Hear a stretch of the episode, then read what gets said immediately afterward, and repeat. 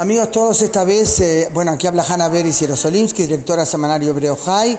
Eh, esto es eh, un informe un poco distinto porque ya les pasé por escrito la evaluación de lo que se puede decir ahora. Quiero agregar solo un tono personal, comentarles que estoy partiendo en estos momentos de Bogotá tras una serie de conferencias aquí en, eh, en, Colombia, por lo cual con mucha angustia voy a subirme al avión sabiendo que mis hijos viven en la zona de Tel Aviv, mis hijos mayores, que estuvieron como los hijos de tantos otros bajo las alarmas, resguardados, eh, tratando de resguardarse, encontrar refugio, lo cual por supuesto no es exclusivo de nadie, sino de toda la población de la zona metropolitana de Tel Aviv, que por primera vez desde agosto del 2014 tuvo que tratar de decidir en cuestión de fracciones de segundo qué hacer al oír las alarmas poco después de las 9 eh, de la noche. Eh, las, los análisis políticos están aquí en la nota que mandé por escrito.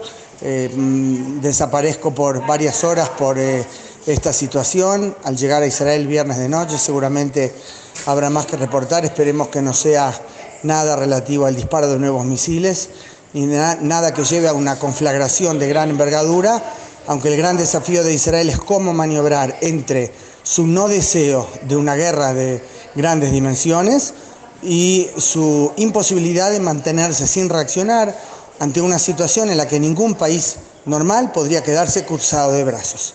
Un abrazo y esperemos informes mejores.